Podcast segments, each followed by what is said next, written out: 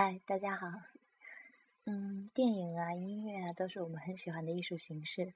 嗯，但是我，嗯，因为我个人是学呃中国古代文论的嘛，所以我对这些呃老祖宗传下来的这些文学艺术也是非常喜欢，像是一些京剧啊、昆曲啊、评戏啊、大鼓啊，嗯，然后相声、评书啊这些东西我也很喜欢。平时有空我也经常会听一听。然后，嗯，不知道现在有多少人还会听这些东西，呃，可可能说在我们九零后这一代应该算是少部分的了。但是我觉得这这些老祖宗传下来的这些宝贝真的是非常非常的好。嗯，其实我也不是很懂这些东西，也不是很专，因为平时接触的也是比较那些信息来源渠道也是很少的，然后也是只能在网络上听一听而已。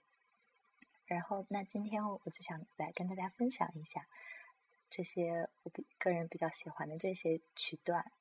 嗯，在最后我还也会跟大家分享几段很有趣的相声。那我们先来听一下老生。那么我很喜欢的一个老生叫做周信芳，大家应该都知道，艺名叫做麒麟童的这一位，嗯，京剧老生。嗯，周信芳啊，他有一个特点，就是他的声音其实是。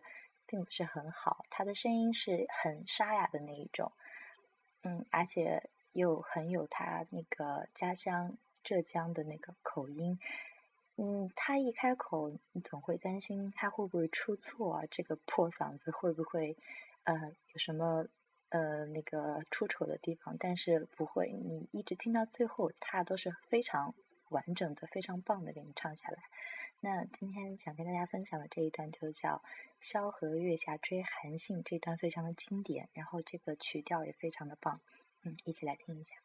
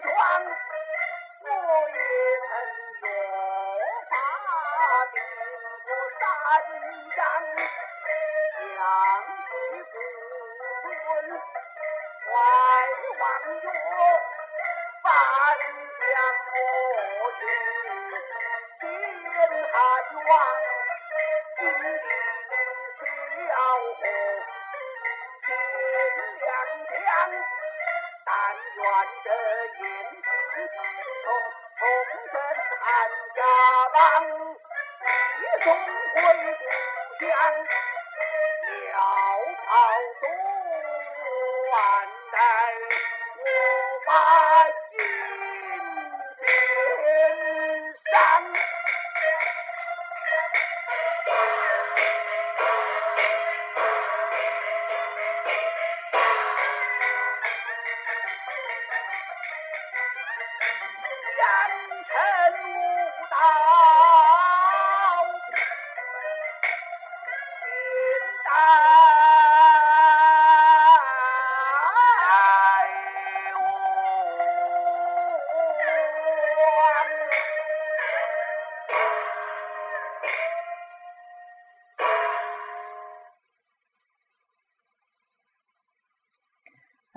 个老生周信芳啊，又叫麒麟童。嗯，周信芳是真的非常有名的。他当时不是，嗯，成立呃，也是他的唱腔也是被称为旗派唱将。当时也是有北有梅兰芳，南有周信芳这个说法。嗯，而且在老生界，他也是和这些个。谭鑫培啊，余淑妍、马连良这些人也是，呃，都是可以相提并论的，都是如雷贯耳的名字。嗯，像周信芳的奇派，余淑媛继承的谭派，然后谭鑫培嘛，谭派，然后马连良这些人都非常的棒。嗯，其实我接触老生听的比较多的，也就是周信芳、余淑妍这些人了。那关于老生，好像还有一个挺有趣的段子，就是说老生，嗯，作为老生，你要看他的脸型，你看他的脸型就可以看出他是不是老生，适不适合唱老生。那说这样还能从脸型看出来吗？其实就是说老生你必须要长脸，那如果短脸就不行。为什么呢？因为老生的头上要包，头顶要包发包，然后，嗯，下巴就是嘴唇以上要带那个胡须。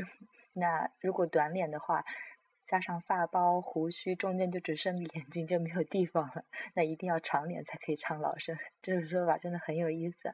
那嗯，听完老生，那我们再来听旦角儿。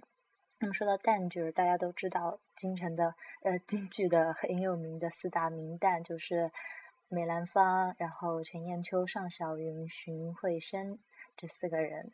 呃嗯，当时他们。唱呃戏班子的嘛，这些名角儿都是称为老板的，梅老板啊、周老板、程老板的。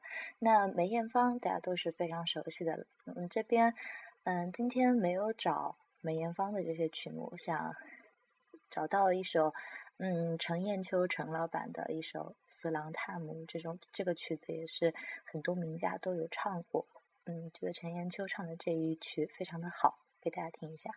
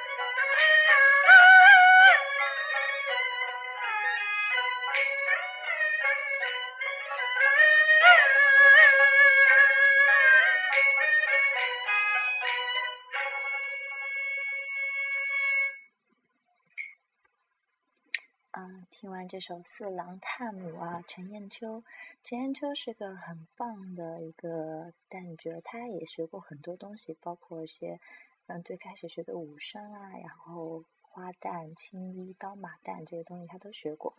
陈砚秋的嗓子是非常好，刚刚最后那一下又听到他的那嗯很长的一段拖腔，非常的棒。而且陈砚秋长得确实比较适合。适合唱这个旦角儿，什么叫做丹凤眼、吊梢眉？看他就知道了。嗯，然后，嗯，听完陈砚秋，我们还可以再来听一个，呃，也是四大名旦当中的另外一位，叫做荀慧生。荀慧生也是非常棒的一位旦角儿。他，呃，下面来给大家听一首他的《贵妃醉酒》。贵妃醉酒嘛。好像梅兰芳的《贵妃醉酒》比较很相对来说比较出名，但是我觉得荀慧生的这一段也是非常的棒的，来听一下。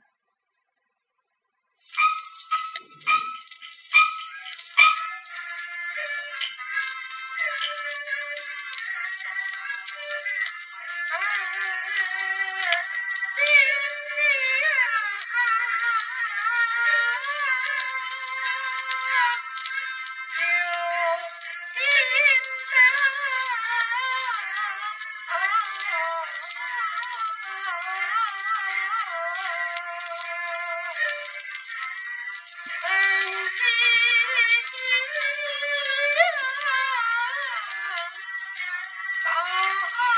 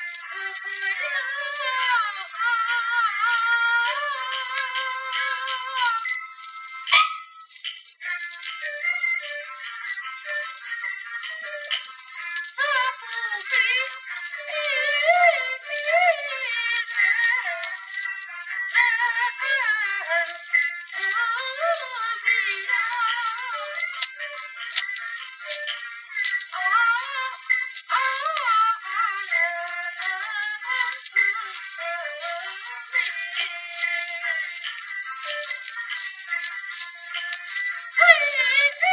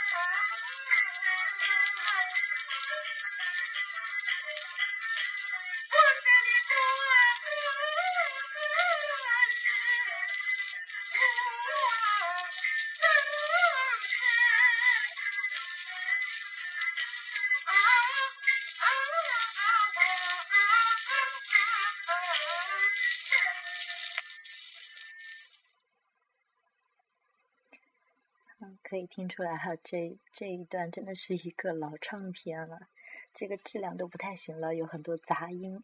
嗯，看到这个专辑的信息是一九三零年大中华唱片，确实是很少很早了。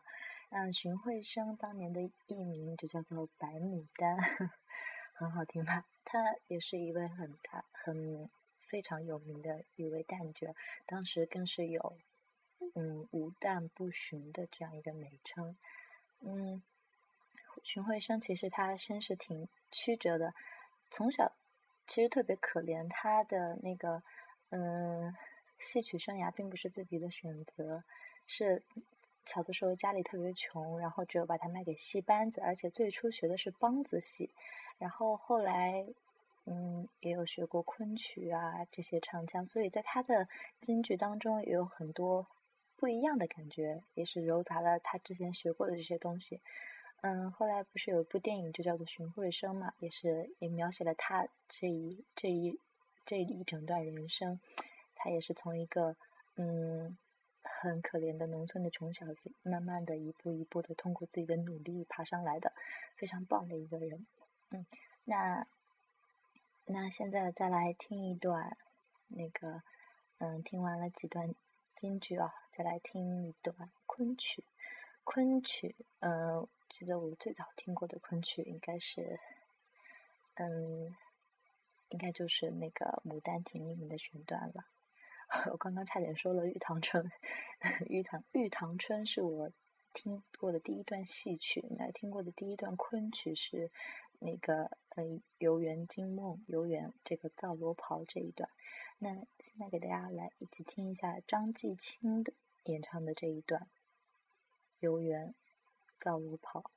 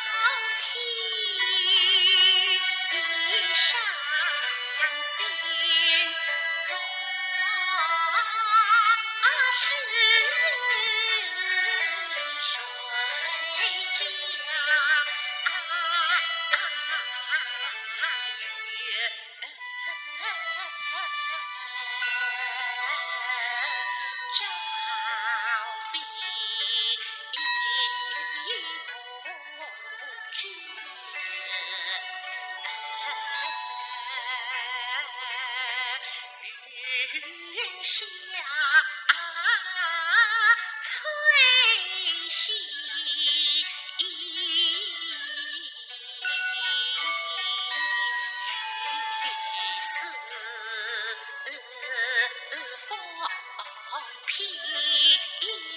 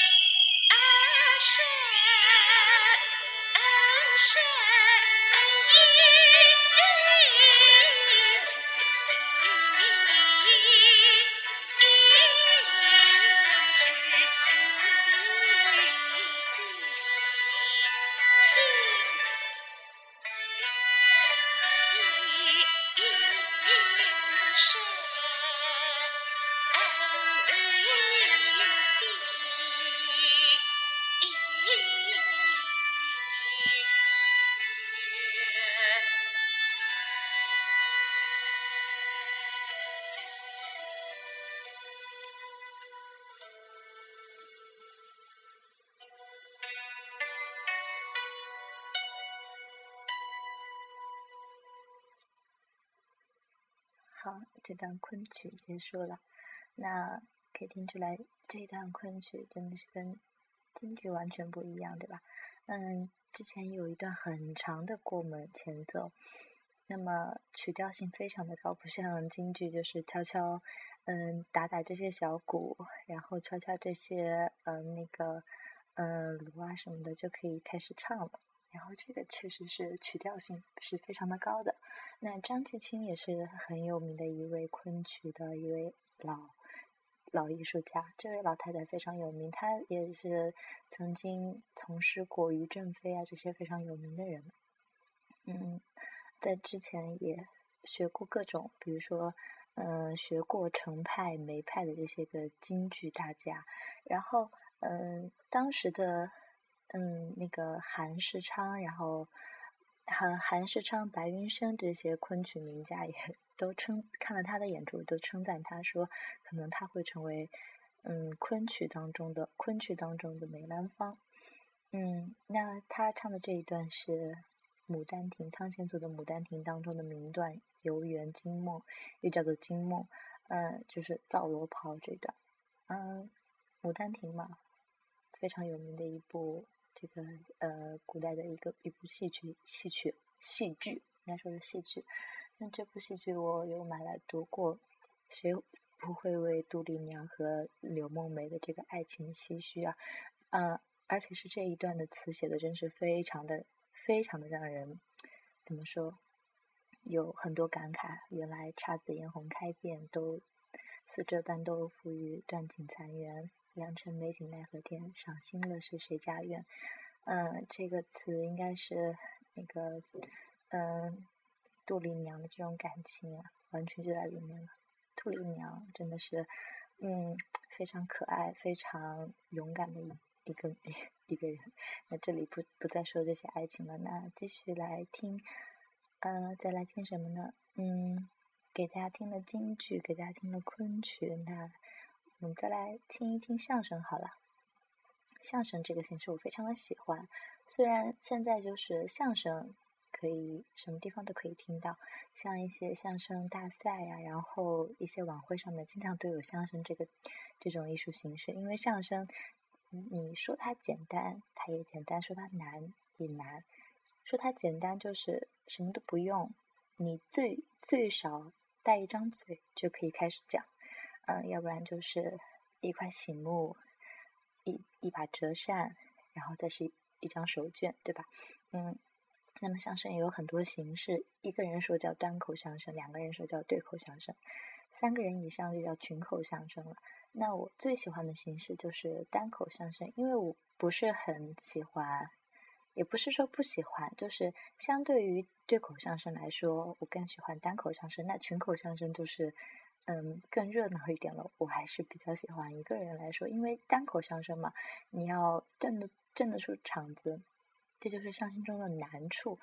嗯，你相声它跟评书又不一样，单口相声它也是来讲故事，但是它在这里面又讲究很多的包袱，你必须把观众逗乐才行。那观众什么时候乐，什么时候不乐呢？你就必须要把握住这个观众的心理。所以这就是相声这样一个难处。那单口相声经常说的都是一些段子，也有很长的单口相声，长篇单口相声也是非常有意思。一般都是讲一些，嗯，这些奇闻异事啊，然后或者是，嗯，经常说的，经常说的曲目就是，呃，这些三国啊、水浒啊、聊斋、红楼，或者是一些嗯案件啊，比如说古代的这些，嗯，这些个青天官，嗯，那个。呃，县官啊，或者是破案啊这些东西的，我觉得是非常的有意思。呃，更何况就是里面的那么多包袱，让人越听越有意思。嗯，那短篇相声呢？短篇相声其实并不是特别的多。那我最喜欢的一个短篇相、短篇单口相声的一个艺术家就是马三立了。那马三立真是可能应该是每个人都知道的。呃，我有一个。嗯，特别好的男闺蜜啊，前前段时间居然告诉我他没有听过马三立的相声，然后我非常的惊讶，然后就给他放了一段马三立特别有名的逗你玩儿这段，然后他就听得乐得鼻涕泡都出来了。呃，这个逗你玩儿这一段是我很小的时候听的，然后那时候还是嗯我妈妈放给我听的，特别有意思。那我们今天就来听一下逗你玩儿。咱们啊，每天的生活上啊，要注意，注意什么？行路要安全，自己应当注意啊。交通法规咱们都学过，那么在生活上呢，咱们时时防火，夜夜防贼啊。你觉着嗨，我们这边居民区大杂院或者楼群里头没事不行，应当要注意，要注意坏人。时时刻刻的，我们出门也这样，上电车、上汽车，摸摸兜，万一兜别搁钱，对吧？一有钱搁在里边兜，不能这。这贼贼起飞智，贼偷你的，咱憋上你了，你量买买东西，买东西一掏掏一大把钱，其实买几块钱东西，掏一大把钱，围一大堆人，小哪个小偷的脑袋上不写字？小偷，咱一看这是小偷。他不写，咱看不出来。你这一拿钱，哦，他看见了你走，他跟上了。不定哪时一碰你，稍微一挨着，得你钱没了。这他手快极了，小偷偷东西什么都拿。没事就想办法看房子。您这有事换房子吗？上楼上跑四楼，哪儿换房子？四楼哦，没有换房。哦，那我找错了。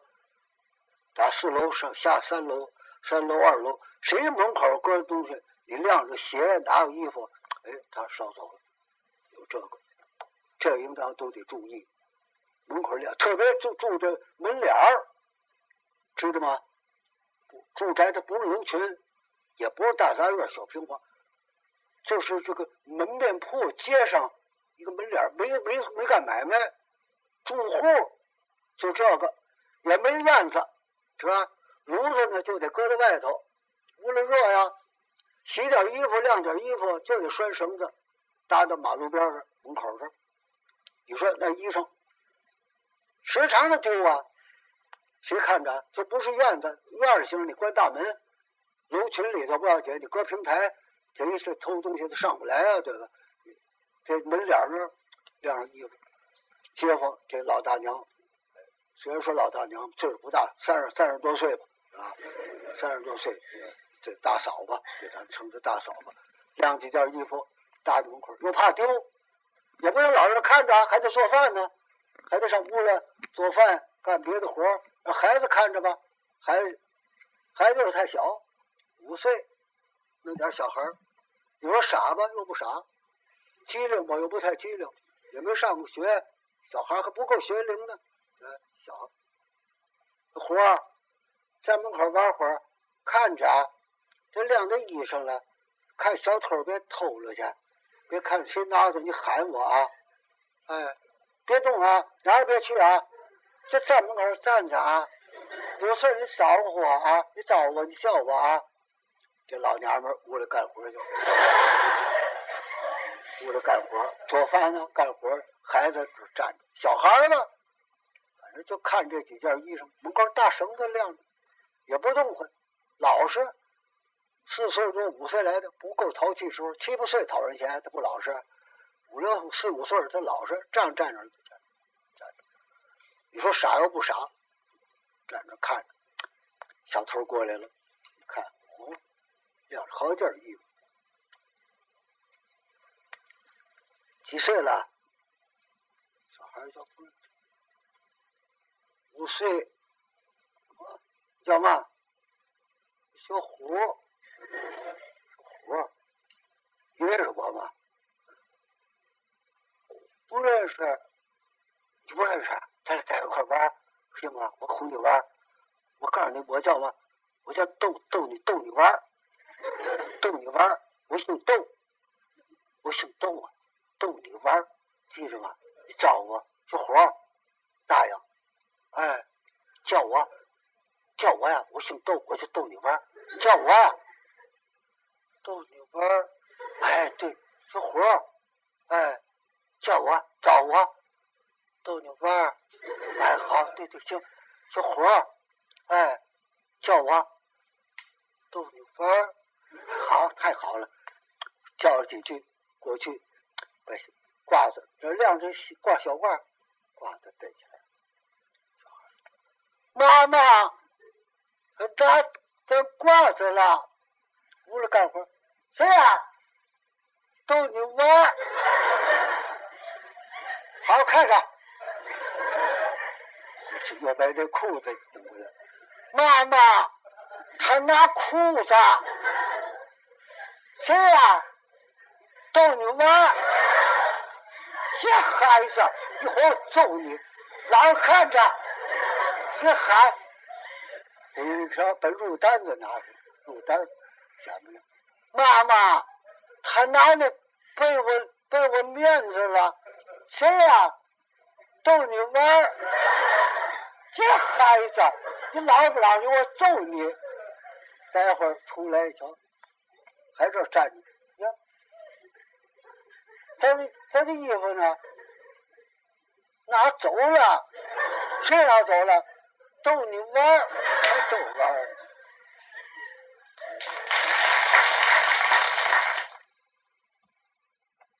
好，这就是呃马三立的一段逗你玩，特别好玩，对吧？那马三立这是一位天津的相声大师，他非常的瘦，特别的瘦，一对招风耳。嗯，记得有一次在马三立他自己的相声当中，他自己就说他只有九十二斤，而且他个子挺不矮的，挺高的。你说他多瘦？他经常调侃自己说一根根身上只有排骨了。嗯，马三立的很多段子都很好，而且他说的单口相声一般都是很短的段子，很适合在这个节目当中播放一下。那比如说，如果我放一些很长的那些单口相声，那一一播这个，呃，半个六十分钟就没有了。呃，马三立的很挺多段子，比如说印象很深的这些老头醉酒啊，嗯，然后买猴这些个段子都非常的非常的逗。像买猴这一段太有意思了，嗯，而且买猴这一段并不是单口相声，是对口相声，它是跟王凤山一起合作的。嗯，王凤山也是马三立经常合作的一位搭档。像这些个呃相声演员，他们有的时候就会经常有自己的一些固定搭档，或者是很有默契的一些搭档。像呃刘宝瑞，嗯，也是一位相相声大师，他的固定搭档就嗯，比如说是郭宝全，对吧？嗯，然后这个像现在很火的郭德纲，郭德纲其实。真的挺棒的，他的嗯很有默契的搭档，这个于谦，对吧？呃，刘宝瑞呢，也是我很喜欢的一位相声大师，他的声音啊非常的有意思，嗯，声调很高，嗯，很尖锐。那么，呃，如果说马三立他的风格就是说，嗯，就像是当面在跟你聊天一样，非常的亲切，他的这个口头语非常的多。那刘宝瑞。我觉得他就是挺，其实挺一惊一乍的。刘宝瑞这个人非常有意思，他嗯讲单口的时候啊，就是抑扬顿挫，然后感情特别丰富。他讲对口的时候呢，就是比如说，呃，他是嗯做捧捧他捧哏的时候，就会呃，如果那个逗角 会说出一些很。呃，很莫名其妙的话，他就会呃一惊一乍的那种反应，就特别特别好玩。刘宝瑞，我觉得他还是比较适合讲单口，他讲的一些嗯，一般都是一些嗯呃嗯，就是嗯挺有年代感的这些个段子，一般都是在古代发生的这些这样一些事情，嗯，篇幅也挺长的，呃，基本上都是在。十几二十分钟这样的长度，所以这现在也不方便再播放了。那么有空的话，大家可以去听听刘宝瑞的这个相声，非常的有意思。那还有一位挺挺棒的，也是一位相声大师，叫做呃侯宝林，也就是侯耀文的父亲，对吧？嗯，侯宝林大师也是这个相声界的一朵奇葩。这个奇葩是呃褒义词啊。嗯，那么这些个相声大师嘛，呃，就像我之前在上语言课的时候，那个语言老师就有说过，每一位相声表演者都是一位语言大师。他们，你看，一般的相声演员都是在北方居多，为什么呢？因为以什么叫普通话？是以北京话为标准的，以北方话为呃普遍标准的这样一个这样一个语言体系。那么，嗯，北方人他毕竟比较字正腔圆一点，而且相对来说，北京人啊、天津人他们这 这样的嗯那个口音啊，呃，然后对于每个字的拿捏呀，比较适合用于这个相声的表达。呃，而且他们的一些，而且在相声当中有很多的一些北老北京这样一些词汇，比如说他们说，呃，学过相声，就是说呃，学过相声，对吧？然后这人怎么论辈分，他们会说另辈分，这样很有意思，听起来就很有一种年代的感觉。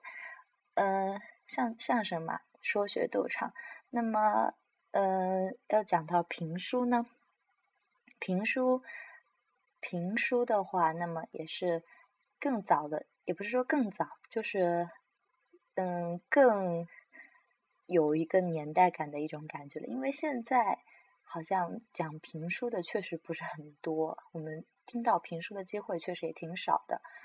嗯，评书大家嗯说起来比较熟悉的就是单田芳了，对吧？单田芳老师，他讲听他讲评书，我总觉得有一种他马上要跳到桌子上的感觉。那么，在嗯说单口相声跟评书有什么区别？那也就是说，单口相声里面有很多的包袱，而且单口相声一般被称为八大棍儿。这个听过郭德纲的相声的人应该都会知道，八大棍儿就是从评书当中分支出来的一部分，对吧？那么。评书呢，基本上曲目也是呃篇幅也是都是比较长的哈，嗯，像听的那个三国就有三百多回，水浒就也是有好几百回，那我当然也不能在这边给大家播了。嗯，听评书啊，我觉得真的是要看人的，比如说，嗯，有一位评书大师叫做田连元，应该也有不少人知道，田连元讲评书我就不能听，为什么呢？因为他太快了。比如说，我有一天就睡前我就听一段他讲的短篇评书，叫《嗯呼延庆打擂》，田连元大师这个讲的这段，哎呦那个着急啊！我完全听着听着就被他吓到了。